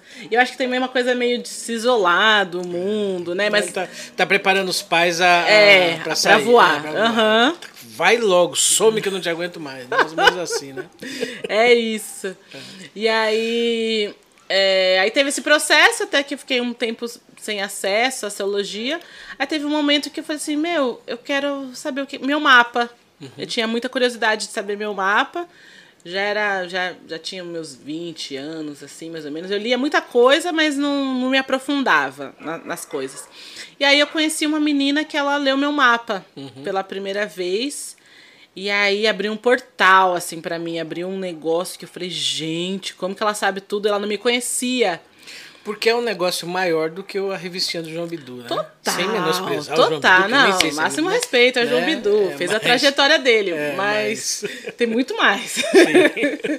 e aí ela leu meu mapa assim, eu falei, meu, parecia que ela estava em todos os momentos, assim, da minha infância, da minha adolescência. Ela foi trazendo elementos, é, me ajudando a compreender também essa coisa de planeta regente, quem era meu, meu, o meu sol, né, que é o signo, né? Uhum. Então, a partir disso, assim, eu falei assim, nossa, eu quero estudar isso aí. Hum. Eu quero estudar, porque eu nunca fui uma pessoa muito boa na escola, a não ser história, eu sempre gostei muito, história, geografia, né, aquela coisa da humanas. Uhum. Sempre gostei muito, mas nas outras matérias eu não era muito boa. Então eu fiquei muito assim, nossa, será que isso aqui é pra mim, né? Tipo, será que isso é pra mim? Até que eu conheci astrologia e sou autodidata na astrologia, porque eu não fiz curso. Uhum. Depois, assim, uma trajetória já de seis anos estudando sozinha, eu falei, ah, acho que agora eu eu posso é, me aliar a outras pessoas para ver se as minhas interpretações estão certas, correto, avaliando, sim, sim. né, e tal. E testar o que você o que você achou achava que tinha entendido né? isso Então foi bem interessante, porque aí, aí eu fui me conectando com outras pessoas, né, e tal, com essa minha, minha amiga também. E aí eu fui vendo que a astrologia era muito mais do que o horóscopo da revistinha, daquela coisa. Entendi que é um complexo mesmo de elementos, de simbologias, de arquétipos, né, de, de ressonância, né? Porque para você entender astrologia, você precisa entender hermetismo, que são as leis herméticas, né, de Hermes Trismegisto. Então, quais são as leis herméticas? O que está em cima é o que está tá embaixo, o que está embaixo uhum. está em cima. Então, tem esse reflexo, essa ressonância junto do cosmos, né? Que a gente pouco fala. E que, ao mesmo tempo, é uma frase. É, é, na Bíblia tem essas, essas. Já que somos uma, uma cultura cristã, cristã uhum. né? Na Bíblia tem essas referências, né? Tipo, assim, assim na terra como no céu. Uhum. É a mesma coisa. Sim. É a mesma coisa né, eles se baseavam muito. Antes não tinha WhatsApp, não tinha, é. né, tipo Google, né? É. Então eles se guiavam muito pelas estrelas, é. né, para qualquer movimento. E aí falando de Egito, foram as primeiras civilizações que pensaram, consideraram as estrelas para poder arquitetar, por exemplo, as pirâmides. Sim. Né? A esfinge mesmo ela é voltada no grau certo quando o sol se eleva a 30 graus no verão. Entendeu? Então, então toda uma não é assim. Os astecas também eram Sim. fantásticos em. É, os maias. Os maias, é. Toda Acho essa que mais turma. os maias do que os astecas, né? É. Toda essa turma considerava muito os astros, e né? Aí veio pra... o europeu e acabou com tudo. É, eu acho que teve uma outra contribuição, né? Eu acho que eles deturparam muita coisa, né? Tipo, pouco se fala o quanto Platão esteve no Egito, né, para poder nutrir dos seus conhecimentos para depois ir lá Porque, e propagar o que assim, ele sabia. É, é, ali do lado, né? Exatamente. Então, é, tipo assim. É o jardim primavera dele, né? É. Sair da Grécia pro Egito. É, dois pulos. É. Então, acho que faltou um pouco de, de, de dignidade mesmo, assim, para você falar: olha, fui lá no Egito, troquei ideia com os manos lá, e aí, assim, conheci isso aqui, aprendi isso aqui, gente. Não houve Porque isso. não tinha direitos autorais, né? Então. Então, né? Então, mas acho que nosso povo foi tão, tão potente que, que, a, que a, os hieroglifos, né? Uhum. Tá, tá, lá ainda, né? Sim, tipo, tá lá, é, é. mas era da comunidade, não precisava falar, ai, Bárbara Terra. Era da comunidade, conhecimento é para todos. Exatamente. Acho que isso, é, isso é africano, sabe? Uhum. Isso é um saber africano, é de todo mundo. Mas tem uma pessoa que sim, que cabeçou tudo, ali, tudo aquilo ali. Lógico. Né? Mas não, não, não havia essa necessidade. Pelo que eu né, olho as coisas e vejo. Né? Uhum. Né? Posso estar enganada. Mas eu acredito que não.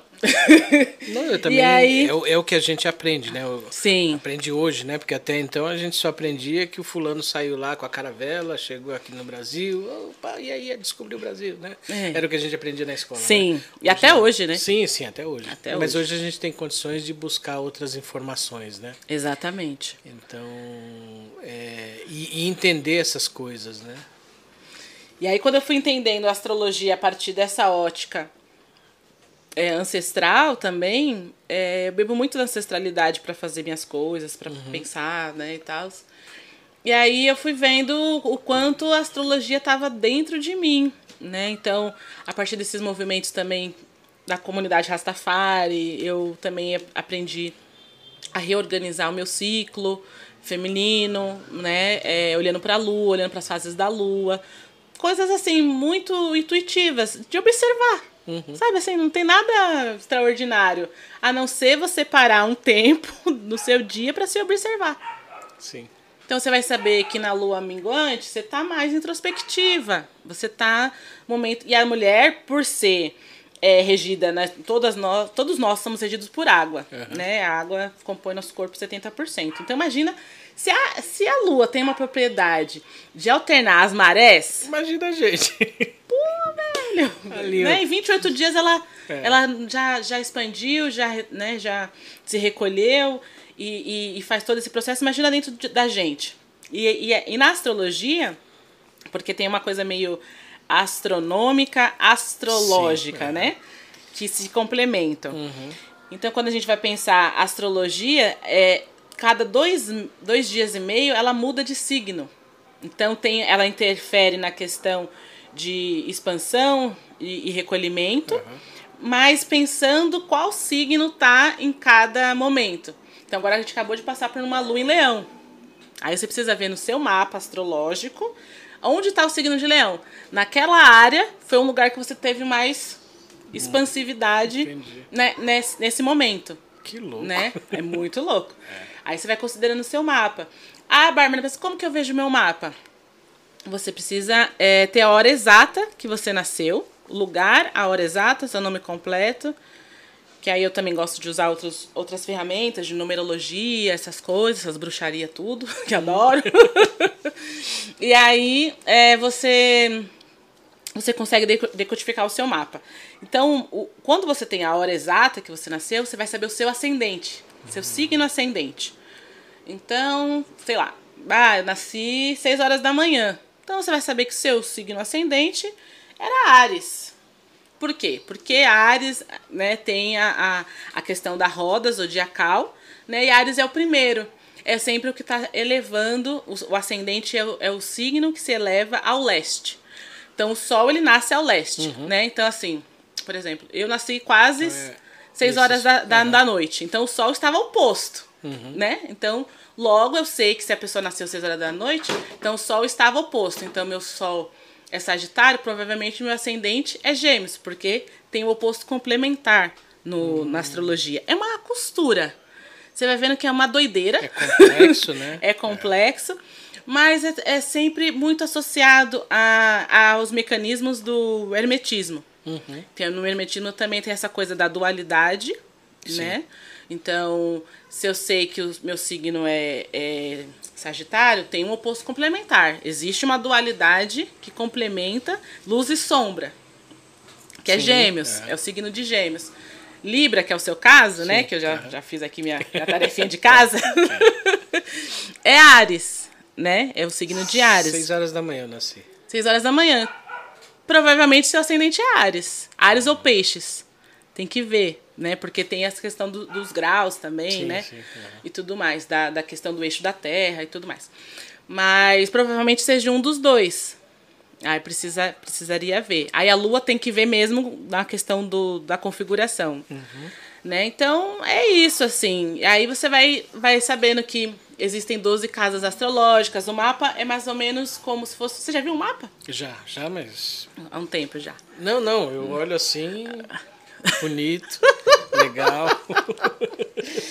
tipo assim, é um, é um, é um gráfico, é. né? Pra quem ainda não conhece, é um gráfico, é como se fosse uma pizza. Sim. Só que com 12, com 12 pedaços. pedaços aí cada. Até aí. Aí até aí tá, tá Beleza, massa. Vamos lá. Vamos é. avançar. É. Aí é cada pedaço dessa pizza é a casa astrológica. Uhum. Aí é cada casa vai falar de um setor da sua vida. Hum. Então a casa 1 vai falar sobre a sua identidade, a sua autoexpressão. A casa 2 vai falar sobre seus valores, suas finanças. A casa 3 fala mais de uma coisa da sua intele intelectualidade, da forma como você aprende, como você verbaliza. A casa 4 já é suas raízes, é, sua ancestralidade, sua família, né? Como que foi, como que foi seu lar. Hum. Seu primeiro lar e como você vai também conduzir esse lar, né? Entendi. Na vida fora. A casa 5 já fala da nossa. É, da nossa expressão um pouco mais trabalhada, uhum. da nossa criatividade, de tudo aquilo que a gente cria. Então também tem é uma casa associada a filhos, uhum. né? Como que são seus filhos, se tem uma conexão, se não tem. Então depende de se tiver planetas ali dentro, vai intensificar. Então a casa pode estar sem planetas, né? Então tem 12. Aí vai aí, aí assim vai. Aí a casa 6 vai falar sobre rotina, saúde, a casa 7 fala sobre parcerias, parceiros, é, cônjuge né? A casa 8 fala sobre é, seus, as suas questões mais internas, né? Essas questões espirituais também, por que uhum. não? Suas emoções mais profundas. A casa 9 já fala sobre viagens, é, expansão, né? A sua forma de, de ver o mundo, suas crenças. A casa 10 já fala sobre seu status na sociedade, porque a casa 10 é o ápice do mapa, como se fosse meio-dia, né? O uhum. sol, assim, no ápice profundo. Então fala de como seus frutos na sociedade, basicamente. A casa 11 já fala sobre amigos, redes, parceiros.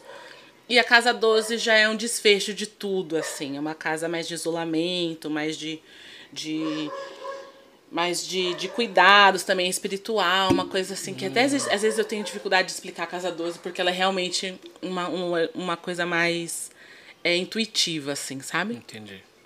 Então, cada casa vai falar de um, de um processo, um setor da sua vida.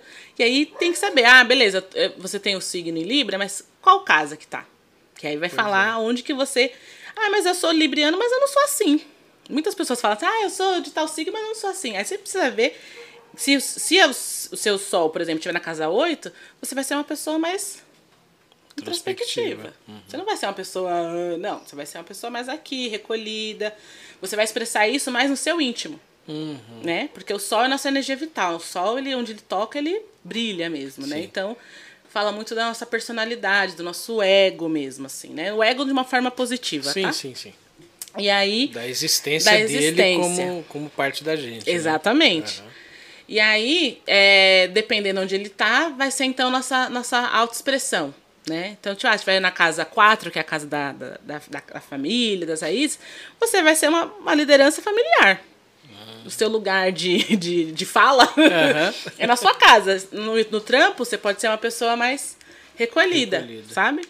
Então, depende muito da onde que tá e tal. E aí tem que ver todos os outros planetas, conjunções, aspectos que eles vão se... Um vai falando com o outro, sabe? Assim, que é, é os aspectos, né? Então, tipo... é, tem conjunção, tem oposição, tem... É... Ai, como que é o nome? Quadraturas, que são coisas... Quadraturas. Quadraturas. Aham. Quadraturas são mais desafios. Se você tem muitas quadraturas no seu mapa, você, vai, você veio aqui para trabalhar esses Sofrer. desafios. então é isso, né? Você tem que, que ver um pouco disso, qual planeta que compõe, onde tá, qual signo, né? Porque cada signo vai trazendo a sua identidade também e, o- e os planetas vão se vestindo desse personagem, né? Basicamente é isso. Então quer dizer que aquele jornalzinho que a gente pega no semáforo é só entretenimento. Entretenimento.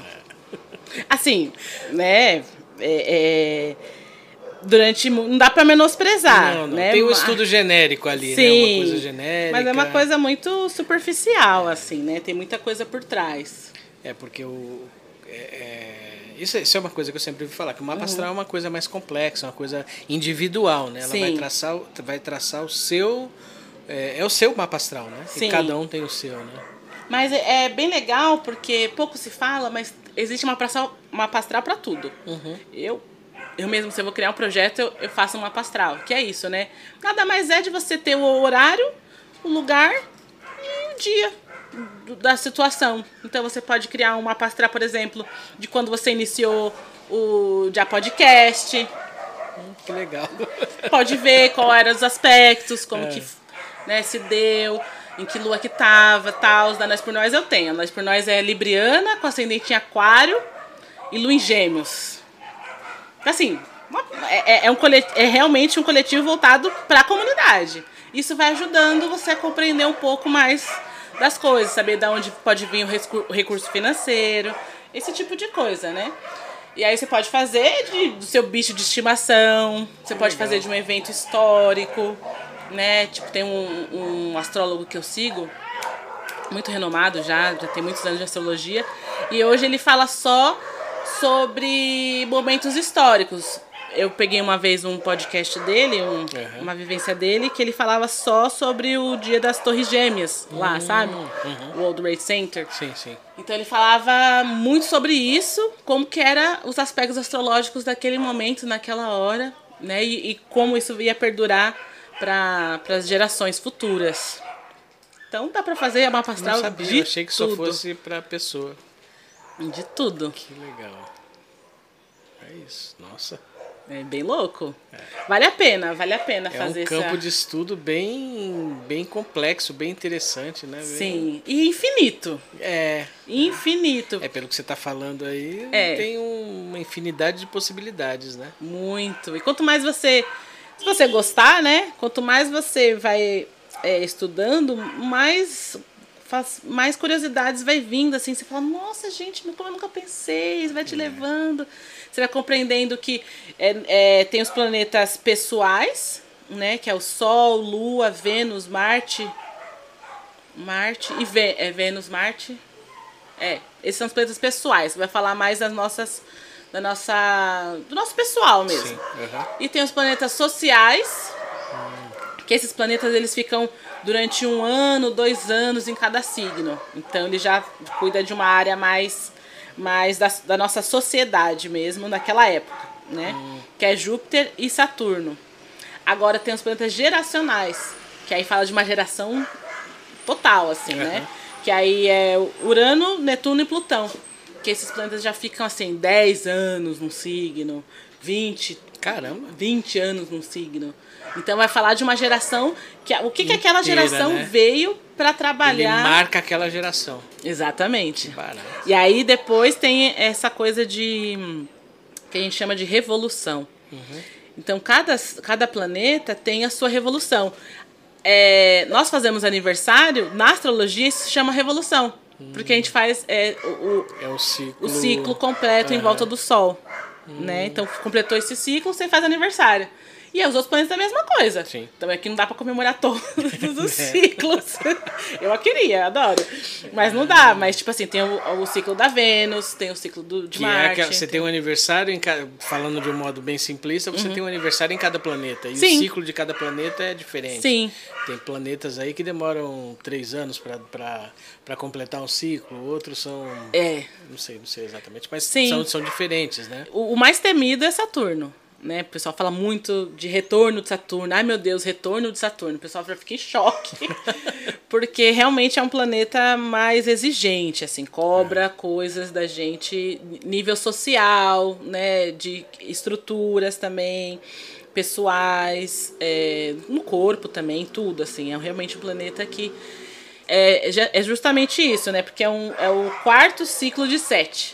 Uhum. Então Saturno ele começa a dar as caras lá para os 28 anos, né? Mostrar que Entendi. veio. então acontece muita coisa com muita gente, assim, eu já li muitos mapas que hoje inclusive eu estou terminando meu retorno de Saturno, então eu tenho propriedade para falar sobre isso. Perde alguma coisa para ganhar alguma coisa. Saturno ele tem essa a própria Faz todo arquétipo, arquétipo dele é uma foice. Então ele vai tirando excessos, né, que a gente foi construindo ao longo da vida, tira esses, esses excessos para conseguir construir uma coisa nova baseada na sua essência real, não no achismo. Que né? louco. Né? Ele é muito é, realidade, né? Ele trabalha muito a realidade, sabe? Então, tipo, 28 até os 32 anos acontece alguma coisa na vida, na nossa vida, o ápice é nos 30, né? Uhum. Acontece alguma coisa que a gente perde realmente ele é sem, sem Meu céu. Então as pessoas ficam realmente em choque assim com Saturno. Mas eu acho que a essência dele maior é aquele mestre que te guia, sabe? Que te fala, ó, aqui é realidade. Nós estamos na matéria, é realidade, sabe? Você vai ter que lidar com isso, é, uma, é um desafio real que você precisa superar. Senão. Tá Beijo! Fantástico! Mas assim, não tenham medo, gente. Não tenham é. medo de Saturno. Mas eh, vão andando no compasso de Saturno para você. Para né? entender melhor, procura a Bárbara para fazer o seu mapa astral. É isso aí. Né? Bárbara, é, foi uma conversa bárbara. Foi, né? É muito agradecido. Eu costumo falar, costumo pedir. É, agradecer as pessoas aqui falando, usando a palavra generosidade, né? Então, primeiro eu agradeço a generosidade de você estar aqui dividindo seu tempo, sua história, suas, suas, suas vivências com a gente. E é, saindo do podcast, é aquilo que eu estava falando no começo. Eu agradeço a generosidade do artista, de todas as pessoas que estão aí brigando para fazer é, é, um sonho que não é só da pessoa, mas é um sonho coletivo, virar Sim. realidade. E você é uma prova disso. Você está abrindo mão de muita coisa para para trazer é, uma visão diferente para as pessoas, para a vida das pessoas, né? Sim. E isso é generosidade, né? Então eu agradeço Achei. essa generosidade. né? Obrigada, obrigada pela oportunidade de estar tá trocando aqui com você. Foi muito bom falar, reviver histórias, memórias, né? Sim. E é uma generosidade sua também, né? Por criar, pensar, pensar em, na produção, em tudo isso, que eu sei que não é fácil. Não, a vida do é podcaster é não, não, é, é fácil. né? E vida longa, né? Obrigado. Vida longa É. pra você. Pode contar com a gente, com a Rede Nós por Nós, Valeu. comigo, Bárbara pessoalmente também. No que eu puder somar. Tamo junto. É isso aí. Obrigado. Obrigada. Valeu e até a próxima.